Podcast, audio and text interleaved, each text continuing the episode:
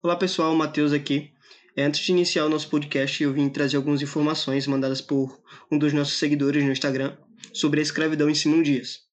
É, Lucas, obrigado aí pela participação. Ele vai falar aqui é, poucas pessoas possuíam mais de 20 escravos em Simão Dias e que a maioria desses possuidores eram fazendeiros, certo? E que muitos possuíam é, escravos, seja na tanto é, moradores da vila como nos povoados da região e que havia aqui muitas famílias escravas e que após o fim do tráfico negreiro em 1850, com a lei Eusébio de Queiroz, muitos escravos aqui da região de Simão Dias foram vendidos para outras regiões de Sergipe, certo?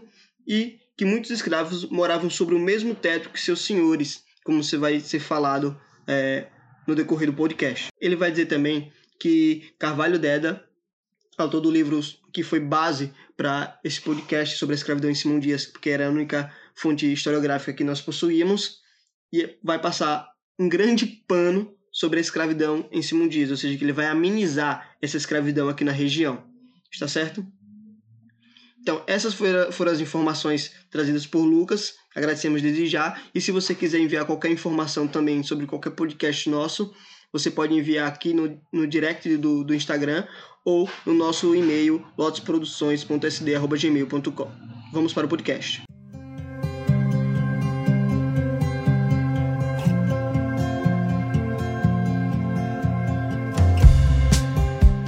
Sim, meus amigos, estamos de volta para mais um episódio. Desta vez, um episódio de história. Já tinha alguns meses que não temos um episódio de história. Estamos de volta. E dessa vez para falar sobre a escravidão mais especificamente a escravidão em Simão Dias. Meu nome é Lucas, eu sou formado em análise de sistemas e sou designer e estou com. Olá, seres humanos, eu sou Matheus, poeta e historiador. Muito bem, Matheus. Qual é o contexto histórico dessa desse holocausto humanitário que aconteceu? Então, Lucas, quando a gente fala de escravidão, as pessoas sempre remetem à escravidão africana, principalmente, e à escravidão indígena. Mas vale ressaltar que a escravidão é algo que está ligado ao homem desde seu nascimento. Desde quando a gente fala em homem e sociedade, a gente fala de escravidão. A escravidão, ela nem sempre foi ligada à cor da pele ou raça. Ela era mais por guerras, por conflitos internos, conflitos de guerra civil, mas nunca por cor da pele ou raça. Calcula-se que até 300 anos atrás, os números de escravos brancos, amarelos e indianos na Europa eram provavelmente muito superior a dos africanos escravizados e enviados para a América. É só no final do século 17 que a população de cativos africanos se torna majoritária. Uma prova disso é a própria palavra escravo, que deriva do latim, que significa eslavos, que servia para designar os povos eslavos, que era um nome genérico dado, dado aos habitantes da região dos Balcãs, do leste europeu, do sul da Rússia e margens do Mar Negro, que era uma grande fornecedora de mão de obra escrava para o Oriente Médio e Mediterrâneo até o início do século XVIII. Ou seja, nesse caso, os escravos geralmente eram pessoas brancas, de cabelos loiros e olhos azuis, não negras. Então a gente tem que de, é, entender isso, que a escravidão nem sempre foi africana, nem sempre foi a escravidão de cativos africanos, negros. Até o, século, até o início do século XVIII existia escravidão de pessoas brancas. O uso da mão de obra escrava ela vai ser o alicerce para grandes civilizações da antiguidade, mesmo antes da, do conceito de, escraviza, de escravização dos africanos, com entre elas a grega, a egípcia e a romana, que eram as principais civilizações da, da época era um dos principais negócios dos vikings. Na Idade Média, deu sustentação ao desenvolvimento da Inglaterra, da França, da Espanha, Rússia, China e Japão. Ela floresceu entre os povos pré-colombianos da América, ou seja, antes da, dos, dos, portugueses, dos espanhóis chegarem aqui, principalmente na região da, da América Hispânica, os povos astecas, os incas, os maias, eles tinham um processo de escravização também. Eles escravizavam seus inimigos em batalhas, em guerras, que acabavam levando à escravização. E até o filósofo grego, era o Aristóteles, era um senhor de escravos. tem uma frase dele que dizia que a humanidade se divide em duas: aqueles que têm o direito do mando e aqueles que nasceram para obedecer. Ou seja, para Aristóteles era normal ter escravos, porque existia duas leis naturais. A natureza impunha duas leis, um de mando e um de, de obediência. Ou seja, alguns nasceram para obedecer, como ou para mandar, como Aristóteles. Ele é da natureza dele mandar, e o seu escravo era a natureza dele obedecer, porque existem essas duas leis da natureza. Então, para Aristóteles, a escravidão era algo normal, assim como para toda a sua época e assim até o início da escravização, da escravidão, escravidão dos africanos e por muito tempo se perpetuou. E quando há e quando há escravização de, de africanos, é, vale ressaltar que é, eles não tinham o conceito de humanização como a gente tinha hoje em dia. Por exemplo, Thomas Jefferson, que é autor da Declaração da Independência dos Estados Unidos, segundo o qual todos os seres humanos nasceriam livres e com direitos iguais, também tinha, tinha escravos.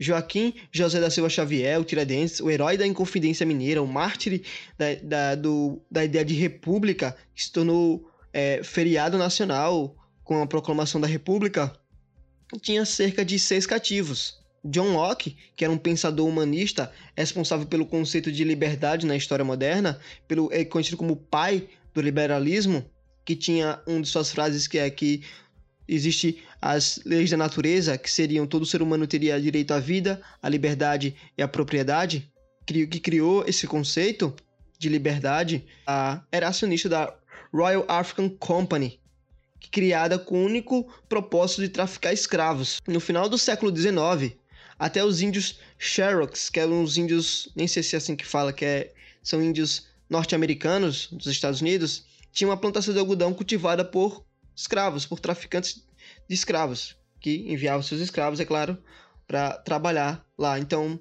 esse conceito de humanidade que a gente tem hoje é um conceito moderno. Naquela época eles não tinham essa ideia de humanização.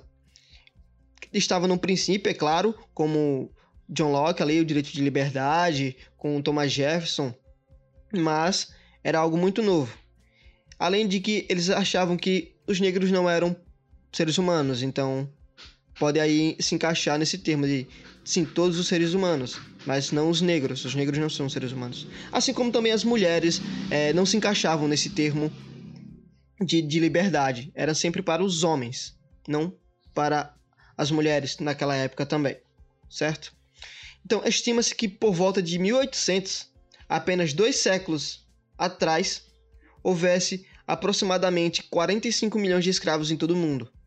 Ou seja, um total de 5% dos seres humanos existentes do planeta foram escravizados. Tá certo? Pronto, a gente fez aqui um panorama de como era a escravidão antes dos, dos africanos, de, de como é, as pessoas não tinham ainda esse senso de humanidade e agora a gente tem que entender, para chegar em Simão Dias, a gente tem que entender como é, qual é o panorama da escravidão no Brasil e como ele se deu, quais são é os números dessa escravidão africana, certo? Aí, Lucas, é com você, eu quero que vocês me, me explicassem aí todo esse processo de, de escravidão, quais são os números de africanos trazidos, entre outros. Eu quero que você me explane sobre isso. Muito bem. Então, entre os séculos 16 e 19, cerca de 10 milhões de escravos africanos foram vendidos para as Américas. O Brasil, o maior importador de escravos do continente, ficou com, 10, ficou com 40% desse, desse total. E para você ter uma, uma noção do poder econômico que era o tráfico negreiro no Brasil, dos 30 maiores comerciantes do Rio de Janeiro, 15 eram traficantes de escravos. E aí tem alguns alguns números, aqui algumas, alguns pontos a serem tratados. Entre 40 e 45% dos negros escravizados morriam entre a zona de captura e o litoral, ou seja, eles iam para o litoral para esperar o navio para ser mandado para a América. Eles morriam no trajeto da sua terra natal para o litoral. Ou seja, eles nem, eles nem saíam da África, Isso, eles não, morriam nem saíam da África. para o litoral. De 40 a 45%. Do restante, 15 a, a 10 a 15% morriam no mês de espera, ou seja, enquanto eles estavam no litoral esperando o barco, eles morriam nesse, nessa espera. É porque eles eram levados para tipo de o que hoje a gente chama de galpões, vamos dizer assim. Que eles ficavam lá esperando os os portugueses chegarem para pegar para selecionar aqueles escravos. Ou seja, eles morriam enquanto esperavam. Dos sobreviventes que embarcavam nos navios para para a América, outros 10% morriam na travessia. Morriam da África para o continente americano. É, e vale ressaltar que nessas mortes, é, muitos eles se jogavam do, do, navio porque eles preferiam morrer do que chegar à América, pois é, existia várias lendas de que lá seria como eles seriam torturados algo do tipo, e eles ficavam imaginando como seria a vida lá. Então eles achavam que seria uma vida de tortura, então eles preferiam morrer, se jogar no alto mar, do que é, ir para chegar à América. E outros morriam com doenças como varíola, que foi uma das principais doenças que é dentro do, dos navios negreiros. Inclusive tem uma cena no filme é, Pantera Negra, aonde o vilão fala. É, é, é um baita spoiler isso, cara, mas o filme já é antigo, então Se você não assistiu, pula essa parte aí. Eu já tá. assisti. Então, basicamente falar. é o seguinte: o vilão fala, ele prefere que prefere morrer e ser jogado no oceano, igual aos ancestrais deles, que preferiam se jogar no oceano do que viver uma vida de escravidão. Exatamente. Isso é no final do filme, tá? Não vou dizer o que quem fala isso. Assista o filme. Muito bem, voltando. No desembarque mais 5% perdiam a vida durante o processo de venda e transporte ao local de trabalho. Ou seja, era uma perda absurda de, de vidas.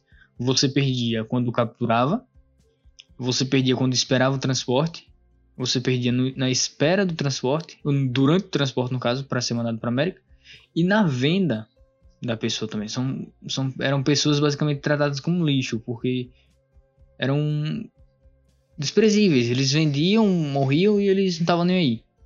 Exatamente.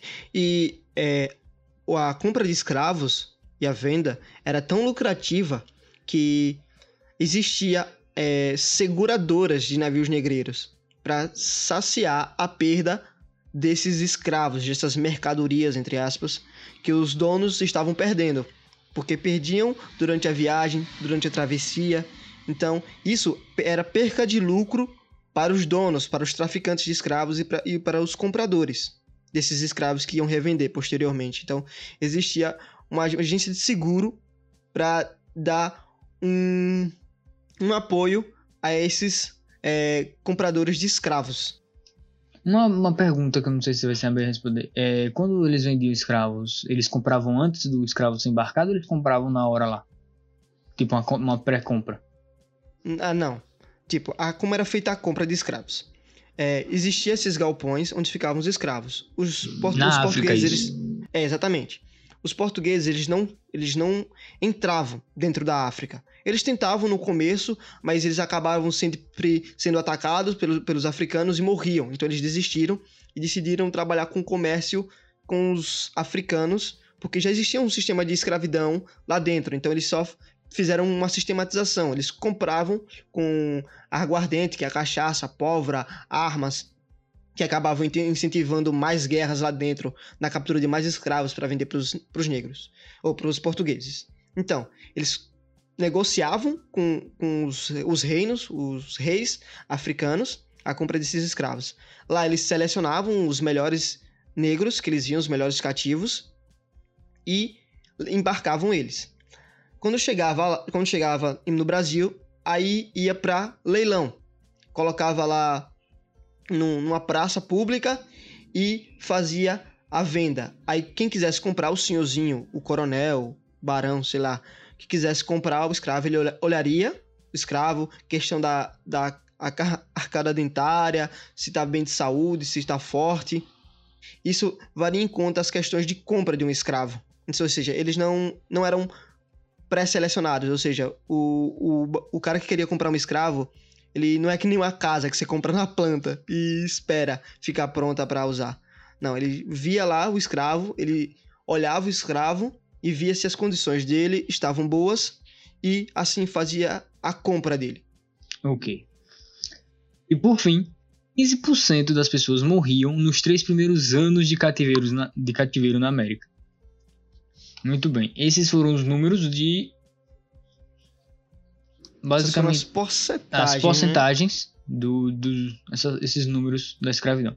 Mas a escravidão no Brasil durou mais de 350 anos. E ao longo de mais de 350 anos, entre 23 e 24 milhões de seres humanos teriam sido arrancados de suas casas e famílias e lançados ao mar pelo tráfico negreiro. Quase metade, entre 11 e 12 milhões de pessoas morriam antes mesmo de sair da África, para vocês terem noção, aqueles 40%. De do... Ou seja, 50% dos africanos morriam antes de sair da África. a 12% dos milhões de, de pessoas morriam antes de sair da África. 1,8 milhão morreu durante a travessia no oceano. Provavelmente se jogando do, do, do barco, como diz Matheus. Ou doenças. E, e no Brasil, isso. E no Brasil chegou 10,7 milhões. Não, desculpa. E no continente americano chegou 10,7 milhões de, de escravos. Que para o Brasil seria 40% desse total. Isso. No caso, o Brasil foi um país que, que foi o país que mais importou, país não, né? A colônia que mais importou é, escravos da, Exato. Da, da África. O Brasil Até tem... porque... Pode falar. Sim, pode.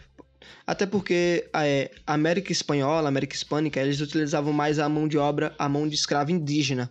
Só cerca de 10% de, desse total foram para a América Hispânica, para a utilização de mão de obra escrava. O resto era mais é, mão, mão de obra indígena. O Brasil teve em torno de 4 milhões de cativos. Exatamente. Gente pra caramba. Para falar do mercado que essa prática gerava. Um mercado lucrativo. Muito lucrativo. Em 1803, um negro adulto era vendido por 40 libras no Rio de Janeiro, o equivalente a 10 mil reais. Se você fizer os cálculos, se um navio chegasse com 100 negros vivos, gera em torno quanto aí? 100 mil reais. 100 mil reais, exatamente. Não. 10 mil reais. Ah, chegava a um milhão. Chegava a um milhão de é, reais. Um milhão.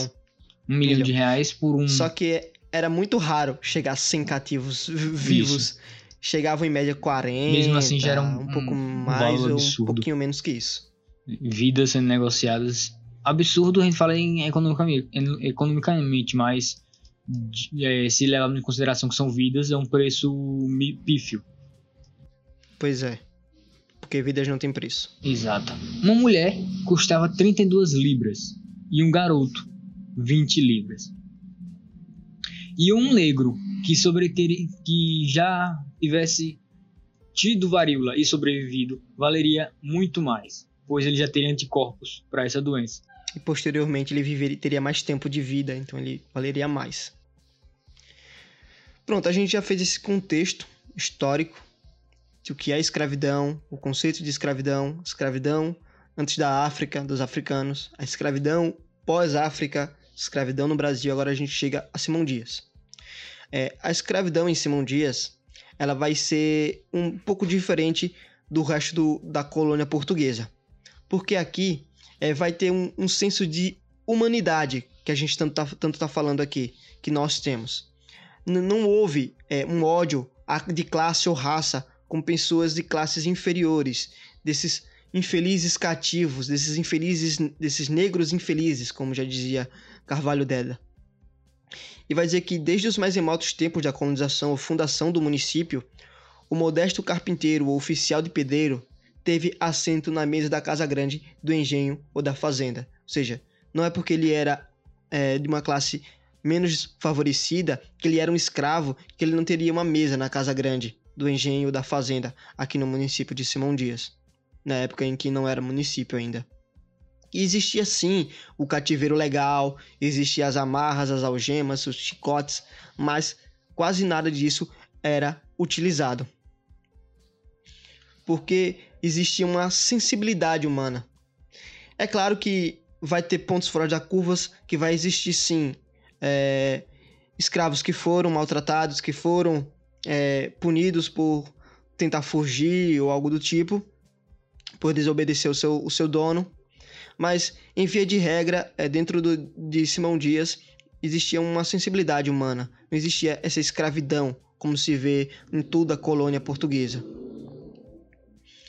É, esse, essa simplicidade era tanta que vai existir é, relatos, documentos de, de grandes nomes da, da, de Simão Dias na época que faziam compra de escravos só para lhe dar a alforria, para libertá-los.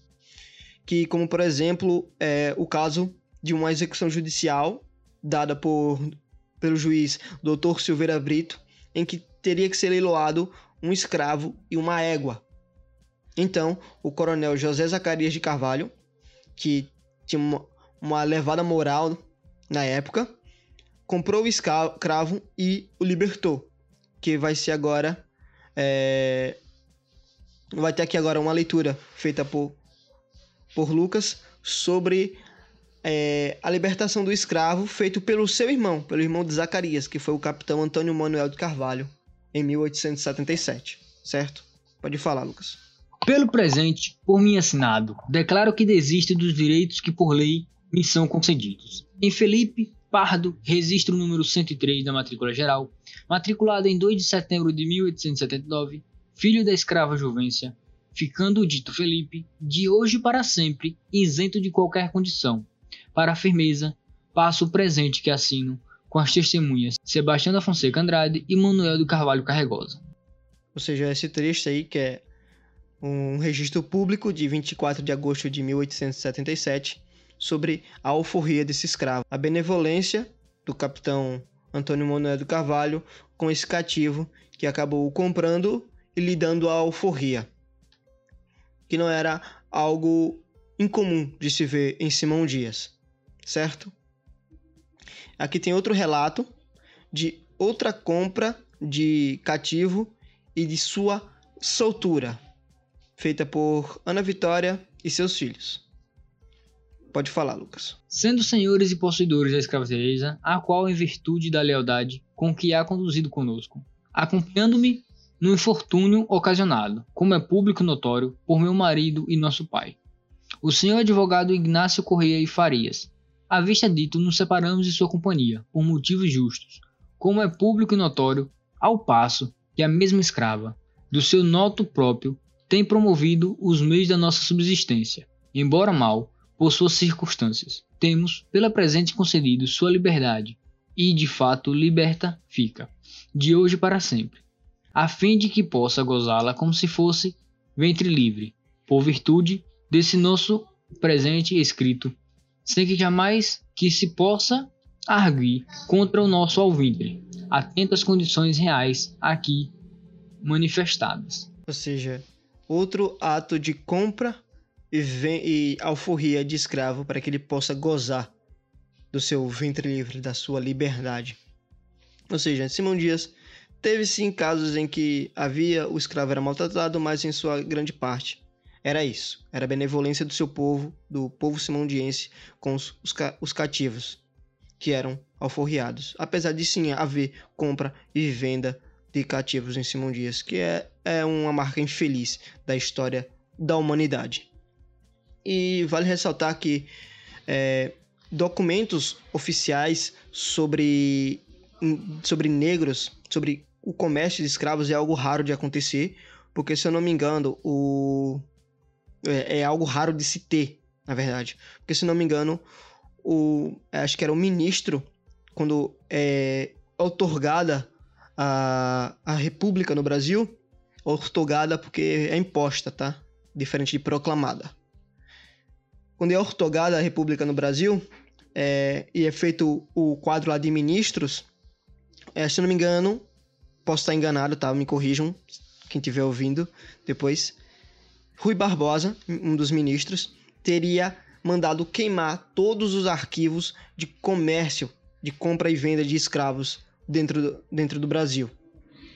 Então, por isso que é raro encontrar documentos sobre esse comércio como por exemplo é fácil de achar nos Estados Unidos, de patrimônios que pertenciam a negros, entre outros. No Brasil é algo difícil de ter por causa dessa queima de arquivo feito por Rui Barbosa, pois ele achava que era uma marca escura da história do Brasil que deveria ser apagada da história para não ser lembrada. Então, mal sabe ele que a história tá aqui para lembrar as pessoas para isso não acontecer mais. Então, infelizmente, não temos tantos arquivos assim sobre o comércio de escravos. E para finalizar, um quadro aqui que eu quero deixar fixo no final de todo o podcast, que é a indicação de livros. E eu queria indicar os livros que foram utilizados para montar esse podcast, que foi principalmente a, a obra Escravidão, do Laurentino Gomes, lançado em 2019, ano passado, que é o primeiro livro, primeiro volume de uma trilogia, que vai ser completada em 2022, no bicentenário da independência brasileira, no bicentenário da independência brasileira, que é um ótimo livro para quem quer entender mais sobre escravidão e como era esse processo de captura de escravos, de compra, de venda, do processo de, de tráfego dos escravos, como era feito tudo isso desde a África até a América. Certo? O segundo livro é 1822, que eu usei para uma, uma breve citação, que tem um capítulo lá sobre escravidão, que é uma breve citação de 1808, do, também do Laurentino Gomes, além de o próprio livro sobre Simão Dias, do Carvalho Deda, que tem um capítulo, apesar de curto, sobre esse, esse fato histórico na história da cidade. E aliás, se você tiver algum algum outro documento, algo a mais sobre a história da escravidão em Simão Dias, envie para o nosso e-mail ou no nosso Instagram, é, arroba História em Versões, ou gmail, história, é, arroba gmail.com, que vamos, vamos estar lendo aqui no começo do, do episódio, certo? Enfim, Lucas, é isso. Muito bem, é isso mesmo. Estamos. Eu quero convidar vocês a visitar o nosso Instagram. E, inclusive, se você tem uma foto, tem um registro da sua cidade, do seu povoado, do seu local que você mora, um registro antigo, um registro histórico, mande para a gente que, que, se você permitir, postaremos no nosso Instagram. Será um prazer. Queremos construir no Instagram uma comunidade, um acervo virtual com imagens e como por que no Instagram? Porque o Instagram é fácil das pessoas acessarem, fácil das pessoas encontrar. Então, você vai ver as histórias, conhece a história do seu, da sua região. Então, eu estou convidando vocês a ir visitar o nosso Instagram, a ver as nossas imagens, a se tiver uma enviar para a gente, para e com certeza iremos postar lá. É isso. É, temos mais dois episódios aqui no, na nosso, no nosso podcast, um de futebol e outro de história. Assistam, escutem. É isso aí. Valeu. Tchau. Valeu.